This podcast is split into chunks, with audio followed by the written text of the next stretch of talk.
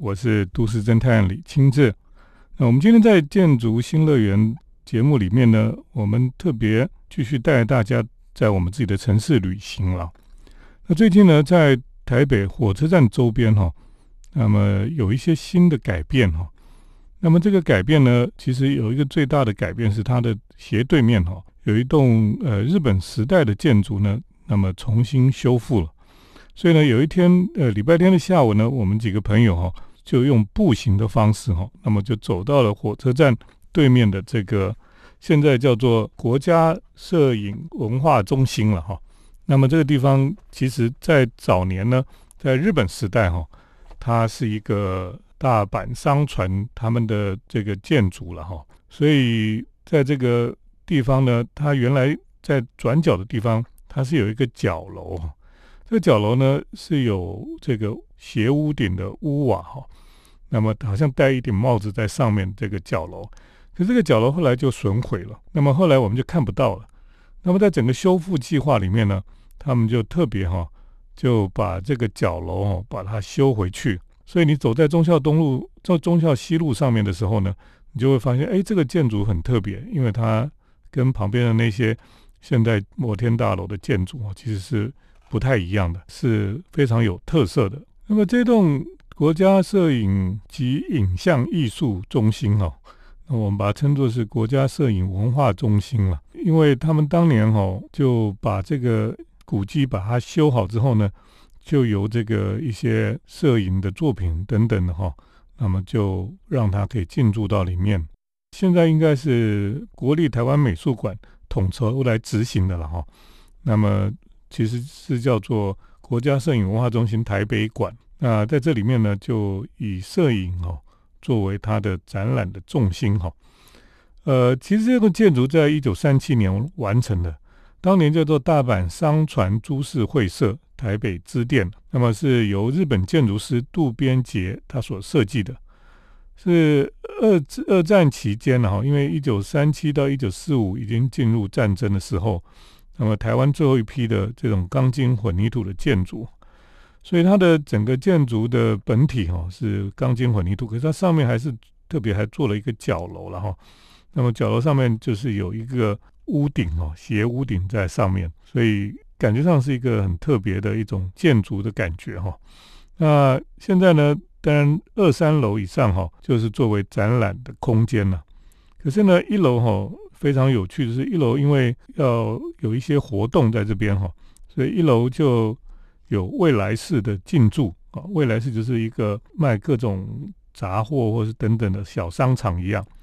那么更棒的是，在这里面哈，就会有所谓的有一个咖啡店哈，叫做 Coffee Two 哈。那么他们的咖啡，那这个 Coffee Two 原来其实是在呃松烟里面的一个咖啡店，那后来他们就就转到这个国家摄影文化中心了哈。那在这边有很好的咖啡，然后。有也有很舒服的座位哈，可以在这边喝咖啡。我觉得这是非常好的哈，因为你有时候你觉得这个建筑物在那个地方哈，然后大家就不见得会想要去看哈，这个摄影文化中心到底是在干嘛，也不知道。可是呢，如果楼下有一个未来式，有一个咖啡店，大家就会觉得说，哎，至少我去那边喝喝咖啡，或者我看了展览，我下去坐在那边可以喝杯咖啡，可以讨论一下。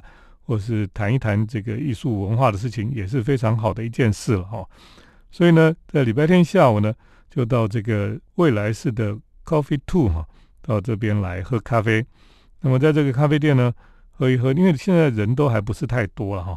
那么这是在礼拜六、礼拜天的时候，台北所有的咖啡店都客满的情况之下呢，你到这个 Coffee Two 来哈，因为现在还没有太多人，就是一个很好的选择了。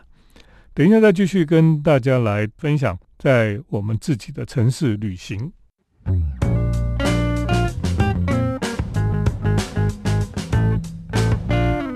欢迎回到我们建筑新乐园节目，我是都市侦探李清志。我们继续呢，带着大家在我们自己的城市来旅行。我们提到说，其实，在礼拜天下午的漫步里面呢，到了这个火车站对面这个新开的国家摄影文化中心啊。那么它是一九三七年的日据时代的一个建筑哈，那非常特别的一个建筑。那么一楼可以喝喝咖啡。那离开这个摄影文化中心就往北走哈。那当然你要越过这个台北火车站是一件非常复杂的事情了。就是说，如果你不是在地人哦，你到火车站这附近哦，你会迷路了哈，因为在这个马路上走就不太好走。那如果在地下室走哦，是是像迷宫一样。所以如果你在台北地下街走的时候呢，你最好是有熟悉的人哈，可以带你走，会比较容易一点。那么我们一走下去呢，你就可以发现有一个商场哈的墙壁上有一些石头贴在上面。那这些石头是其实是有来历的哈，而且这些石头是非常珍贵的哈。原来呢，这些石头就是当年哈。台北城的城墙底下的基石了，就是它底下先铺一排整排的石头石板，那么在底下，然后在这个石板上面再来盖这个城墙。所以当年哈，这个日本人拆城墙之后哈，就没有城墙了。可是这个石头还在底下啊。那么等到后来挖这个地下铁、地下捷运的时候呢，才把这些石头挖出来哈。所以才发现说底下原来有台北城的城墙的基石在底下。后来呢，他们就请来了艺术家王维和老师哈，就把这个石头呢有一部分哈，就把它弄在墙壁上，做成像公共艺术一样，同时也陈列了这个原来埋在地底下的石头。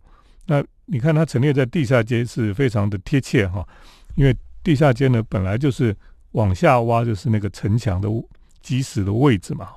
所以刚好就陈列在那个地方，我觉得还是蛮好的。而且呢，那附近还有一个台北城北门哈的模型在那个地方了哈，所以你可以看到北门城门过去的样貌是什么。穿过这个台北火车站底下这个非常复杂的像迷宫一样的地下街哈，如果你没有办法走下去哈，因为觉得迷宫没有方向性，那么人在地下通道里面呢会找不到方向。那通常这是为什么会在地下街会迷路哈？如果那个街道不是地下的街道，不是非常的垂直水平，它是弯弯曲曲哈，那么更容易混淆我们的这种对方向的感觉啊。所以呢，最好的方法就是找个地方哈，就爬出地下哈，那么爬到路面上去，这样呢，你就可以重新定位你的方向，因为你走到外面你就知道哦，原来东西南北在什么地方。哦，你可以看哪边有山，哪边有什么，你就知道哦应该往哪边走哦。所以通常我们在地下室走，如果觉得很方向很混淆的时候呢，你就走到地面上哦，就可以知道怎么走了。那么你走到地面上呢，你就沿着这个捷运线哈，捷运线的地面的这种绿带哈，就往下走，就会很方便的走到你想要去的地方。那么从中山站哦，一直到双连站这一段呢，它其实有很多的这个非常有趣的店面哦，特别在巷子里面，像赤峰街啊，呃，像中山站周边的小巷子哈，这一带呢，基本上就有点像是日本东京的青山地区哈。那么小巷子里面开了很多非常有趣的店，那么也有一些非常精致的店，那也有咖啡馆等等的，都非常的热闹。那走在这里呢，其实都不会无聊了哈，所以就继续往南走。而且呢，这个捷运的绿带的公园呢，这几年有新的规划跟设计，那么就让人走在这个当中呢，不会觉得很无聊，而且有上上下下，也有阶梯可以歇息，也有地方可以眺望等等的哈。所以我觉得这个这些设计哈，其实代表着整个台北的呃空间的。公共区域的规划跟设计慢慢有新的进步了哈，也就是说，我们的城市哈这几年的确是有很多不同的进步，那这是特别在设计上面哈，所以这是大家有目共睹的。等一下再继续跟大家来分享。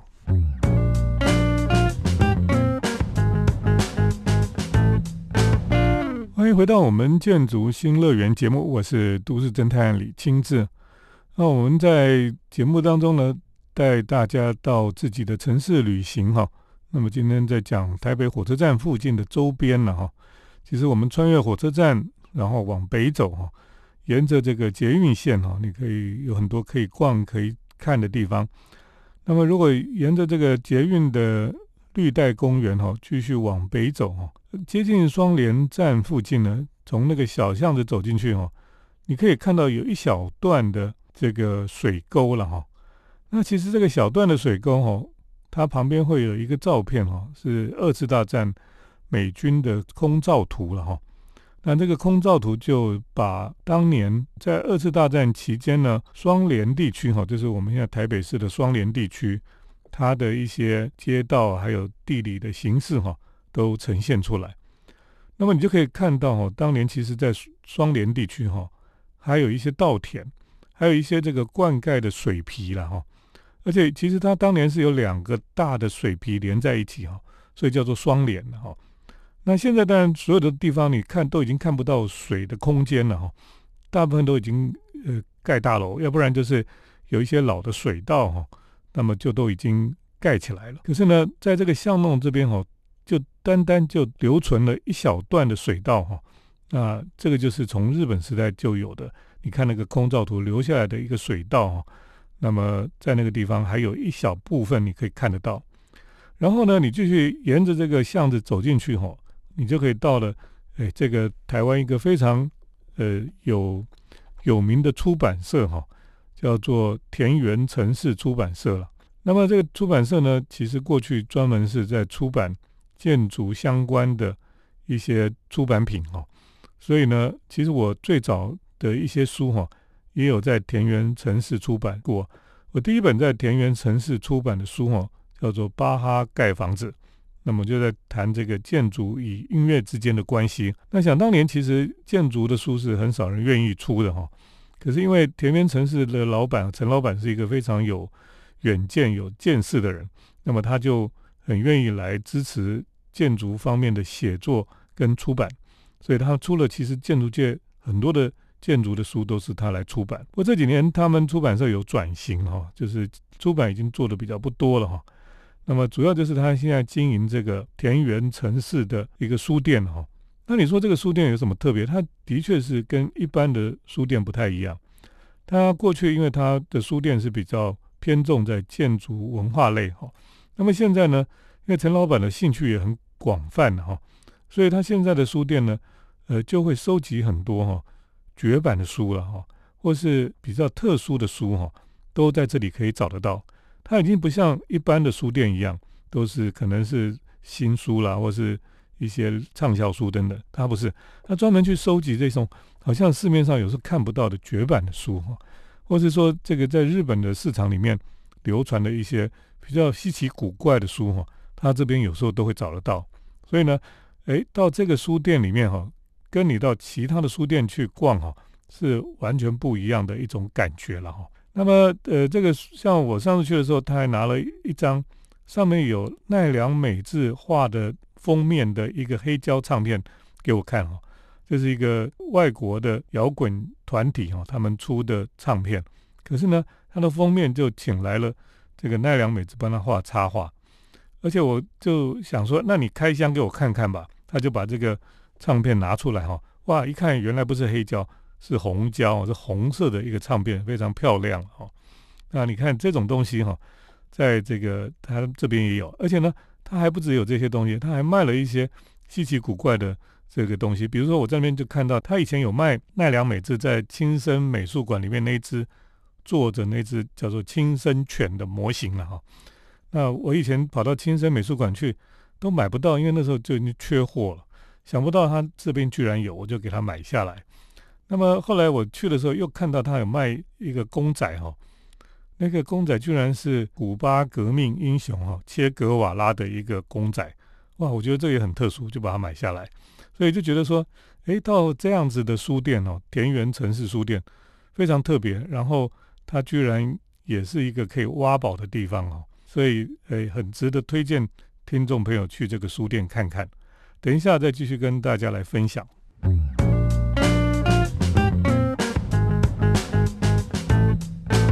我是都市侦探李清志。那我们今天在节目当中带大家在我们的城市里面旅行哈。那我们从火车站的这一边哈，到国家摄影文化中心这栋一九三七年的建筑哈重新修复之后，变成了摄影文化中心。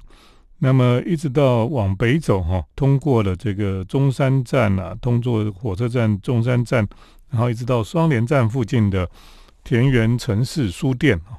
那么田园城市书店是一个现在他们真正的名字叫做田园城市生活风格书店，所以它不仅是卖书哈，还卖一些有趣的东西，那有一些绝版书，有一些这个。呃，日本有一些稀奇古怪的书哈，那么在这个店里面都有，而且呢，它里面还有一个咖啡店哈，那么叫小水牛咖啡店哈，那么在这里也可以喝咖啡，跟大家来谈一谈很多事情。呃，事实上呢，它不是只有咖啡店而已，它地下室还有一个艺廊。那么前一阵子正在举行的就是科比艺的有一个很特别的展览哈。这个展览哈，几乎是没有人知道的一个科比一的作品。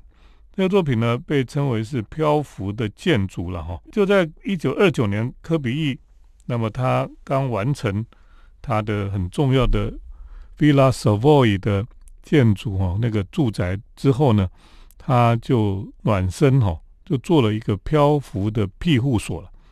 那么那是一艘一次大战哈物资的运煤平底船改建的。在上面盖房子哈，当时是救世军收容中心，他们的理想就是要收容战争难民跟经济难民的临时居所了哈。那么冬天也可以提供皆有洗热水澡跟有床铺的地方，那么夏天就可以当儿童夏令营的孩童宿舍。那么他在一九二九年到二零一八年哈，九十年的时候都停在塞纳河旁边那么前一阵子哈，这个。船沉掉了，因为塞纳河淹大水，船就沉掉了。那么他们后来重新给它打捞复原哈啊，因为日本人哈花了很多的这个赞助他，帮他把这个打捞起来。然后，那么日本的设设计师的他们的一些组织哈，就希望把这个船哈来重新把它整修起来。所以这是一个非常奇特的一个科比意的作品哈。那么在田园城市也有展出了，就是所以你到田园城市这个书店哦，真的是已经是跟平常我们所知道的书店有很大的呃特色了哈。它不仅卖的书不一样，那它有在这里有各种译文活动哈，所以非常推荐听众朋友到田园城市生活风格书店哈，那么去看一看。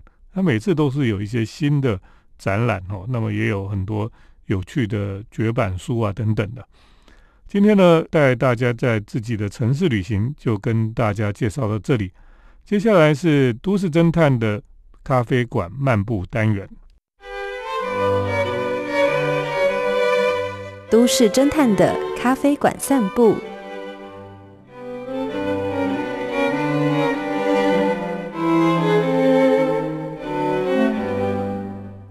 来到都市侦探的咖啡馆漫步单元。那么今天带大家来逛咖啡馆哈，那么带大家到比较特别的咖啡馆去哈。今天我们要去的咖啡馆哦，就是洗衣店咖啡馆。什么叫做洗衣店咖啡馆哦？就是其实你到这个咖啡馆哦，你也可以洗衣服，也可以喝咖啡。那其实洗衣店咖啡馆哦，在韩国哦，其实很早就流行了。啊，韩国有一些非常时髦哈，非常这个厉害的洗衣店、咖啡馆。过去哈，我们知道可以洗衣服的咖啡店哈，那么其实应该都叫做咖啡洗衣店的哈。就是说，咖啡洗衣店跟洗衣咖啡店不太一样哈，因为咖啡洗衣店呢是它的本体就是一个洗衣店哈，那咖啡只是附属的。像你到欧美哈，其实有一些洗衣店。他就是让大家在那边洗衣服，在等的时间里面呢，他旁边会有贩卖机哈，那贩卖机有卖一些甜点啊，卖一些零食，还有卖一些咖啡啊，哦，所以他就有一个简单的座座位，让你坐在那边喝喝咖啡，等你的衣服哈洗完。那么另外呢，这种我说的这种现在比较流行的哈，叫做洗衣咖啡店哈。这个从韩国开始流行的洗衣咖啡店就不太一样，因为呢，它的本体哈是咖啡店。可是它里面是有洗衣的设备，所以呢，你其实是想去喝咖啡，可是呢，你又可以带衣服去那边洗。那它的装潢呢，就跟这种咖啡洗衣店不太一样，它就比较像咖啡店，它就比较呃有咖啡店的氛围，还有它的这整个呃摆设陈设哈，它就是一个咖啡店。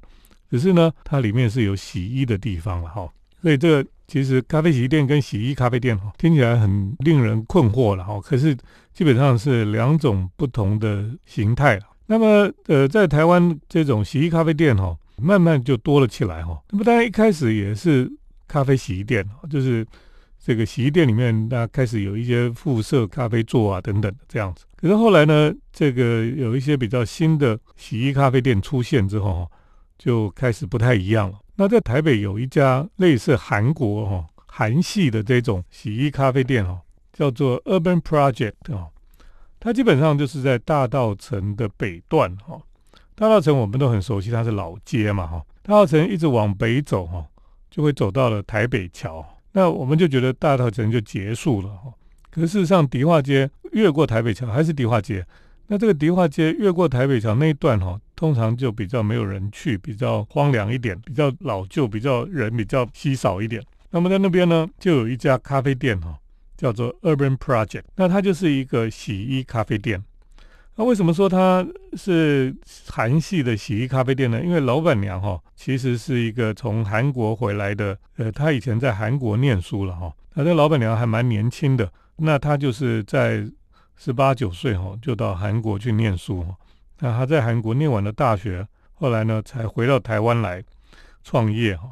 那他就开了一家这种就像韩系的洗衣咖啡店。那当然这个洗衣咖啡店哈。因为老板娘比较对设计美感都很有要求哈，所以整个店呢不是我们想象中大道城那种老屋的咖啡店哈，它就是比较有设计感、比较有时代感的一个咖啡店，非常的舒适。可是呢，它后面又有另外一个像玻璃屋的地方哈，就在那边是可以洗衣服的地方，好，所以它是一个洗衣咖啡店。那附近住的人哈，有些人特别是单身的人哈。他们就会希望到这个地方来，然后在这里呢，他就会有这个一面洗衣服、一面喝咖啡、吃甜点的一个不错的等待的时间了哈。那我想我们在生活里面哈，通常都有一些时间哦，不知道怎么办，都在等待了。所以过去就有一个故事很有趣啊，有一个人哈，他有一个手表，这个手表就是说，如果他有一些等待的时间哈。他就可以把他时间转快一点，就可以把那个时间跳过去了哦。那跳过去之后呢，那个时间就结束了，就没有那个时间了哈。后来他就发现，他人生很快就过完了哦，就是因为我们有太多等待的时间呢，我们就觉得很烦哦，很不耐烦。可是，在等待的时间，其实可以做很多事情。在等待的时间里面，我们可以听音乐啊；在等待的时间，我们可以画画哦。那我们在等待的时间呢还可以阅读了哈。所以其实时间都是每一个人自己的，那看他怎么去使用了。那这种洗衣咖啡店呢，就是让你在洗衣服的时候就很无聊啊，不知道洗衣店里面洗衣服等那么久哈，也不晓得要干什么，洗完衣服还要烘干，就那段时间不晓得要做什么，所以很多人就坐在那边就划手机啊哈。那么有些人呢就会带本杂志去看，或是呢有些人就跟别人就开始聊天了哈。所以其实洗衣店也是现代人哈社交生活圈里面很重要的一个场所哈，因为呢，呃，现在都市就家庭已经可能越来越少，很多的单身族哈，呃，一个人生活，他可能租房子，他也不需要有洗衣机等等的设备哦，他只要去洗衣店就可以解决问题了。这就像在东京，甚至有些房子没有卫浴设备哈，反正附近就是有澡堂哈。每天就去澡堂洗澡就可以，哦，类似这种意意思了哈。那么，呃，在这种洗衣咖啡店里呢，你去了，它等于说提供你很好的休憩的一个场所，又有好的咖啡，又有好的甜点哦，所以洗衣的时间很快就过去了哦，就会觉得，哎，洗衣服的时间也是一个让你自己可以安静、可以休息的一个很不错的时间了哈。所以，我想洗衣咖啡店会在我们都市里面哈。越来越盛行了哈，这也是我们可以去体验看看的。今天跟大家介绍的哈，就是洗衣咖啡店。那么在迪化街北段哈，Urban Project 这一个洗衣店，韩系的洗衣咖啡店，跟大家来推荐。呃，今天节目就介绍到这里，我们下礼拜再见。